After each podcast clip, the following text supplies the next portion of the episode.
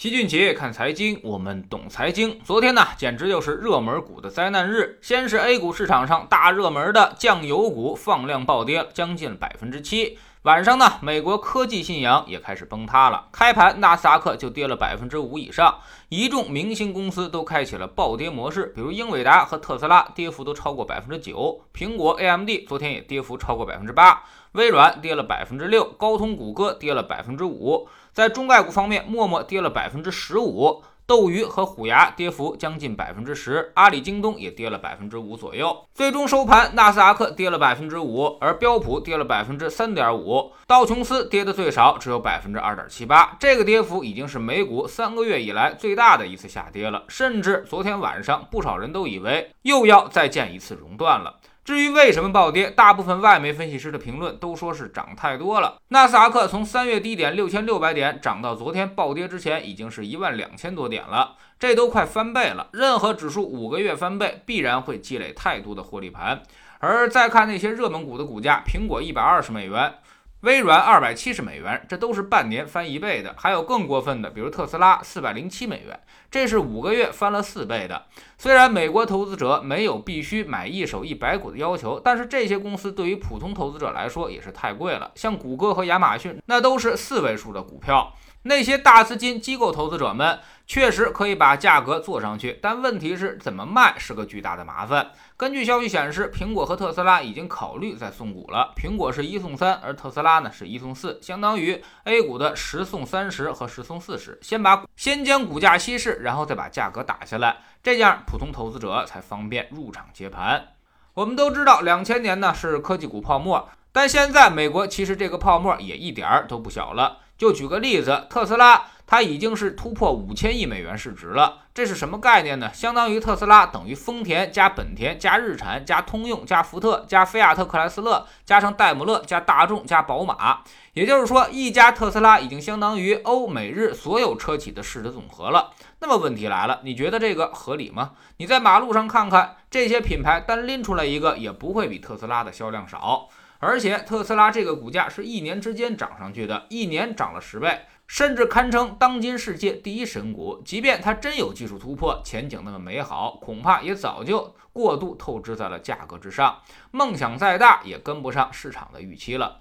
特斯拉这么涨，大股东都有点看不下去了。就在这周，特斯拉的外部大股东将持股比例降到了百分之四点二五。其实呢，大股东随着特斯拉暴涨一直在减持。二月份的时候，他持股呢是百分之七点六七，六月份的时候就变成了六点三二，而现在又减了百分之二出来。如果按照特斯拉现在的市值计算，这笔套现也将近两百亿美元以上了。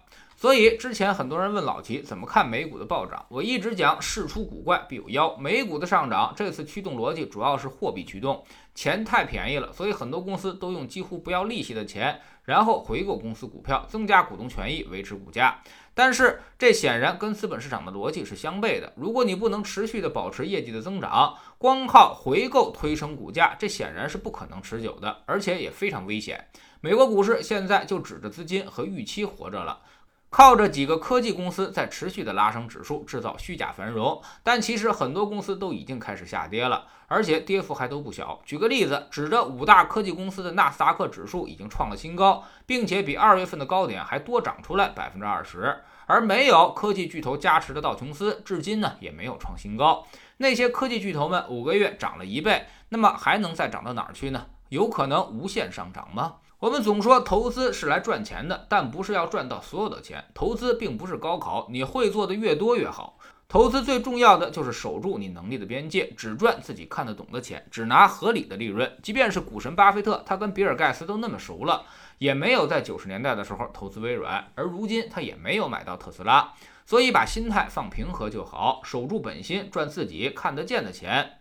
这几年我们虽然错过了美股，但是在 A 股市场上也踏踏实实的赚了大几十的业绩，也已经非常满意了。至于美股，现在预期十分混乱，这也已经超出了我们的认知和能力范围。对于超出能力圈的东西，我们倾向于都是不碰的。它涨也好，跌也好，我们甘心当一个吃瓜群众，静静的看着它的表演。当然，如果有人说我就是能力强，我看得懂，那你当然可以去追，只不过要记住四个字，那就是愿赌服输。就像昨天我们在知识星球齐俊杰的粉丝群里面讲的诺安成长一样，也是五个月翻倍，但现在又怎么样了呢？很多人都是六到七月份冲进去的，现在已经被套了百分之二到三十了，开始慌得一逼。那不如跟着我们好好学习一下，看诺安到底是怎么教会我们成长的，现在到底该怎么办，以后又该怎么办？我们总说投资没风险，没文化才有风险。学点投资的真本事，从下载知识星球 APP 找齐俊杰的粉丝群开始。在这里，我们要让赚钱变成一种常态。老齐不但给你鱼，还会教你捕鱼的技巧，让你明明白白知道钱到底是怎么安全的赚到的。二零一八年星球建立到现在，跟着老齐做投资的朋友，少说也稳稳的赚到了百分之五十以上了。更重要的是，你自己已经在明显提高。在知识星球老齐的读书圈里，我们正在讲《全球房地产》这本书。昨天呢，我们详细分析了中国香港的房地产制度。我们这些年一直在跟香港学习，但是学着学着，发现香港可能是全球最差的房地产制度了。现在已经是全球最高房价的地方，也是人均居住环境最糟糕的地方。那么问题到底出在哪儿呢？都说香港是跟英国学的，但是英国其实也不这样。知识星球找老齐的读书圈，每天十分钟语音，一年为您带来五十本财经类书籍的精读和精讲。现在加入之前讲过的一百七十多本书，您全都可以收听收看。我们经常讲自助者天助，越努力你就越幸运。投资、学习和减肥是一样的，知易行难，你需要不断的有人督促和鼓励，帮助你克服掉那些人性中的弱点，才能收获进步。否则知道再多也是白搭。我们已经有八万多小伙伴在这里一起学习了。你要是再不来，就被别人所超越了。读书圈和粉丝群独立运营也单独付费，千万不要走错了。苹果用户请到老齐的读书圈同名公众号里面扫描二维码加入，三天之内不满意全额退款，可以过来体验一下。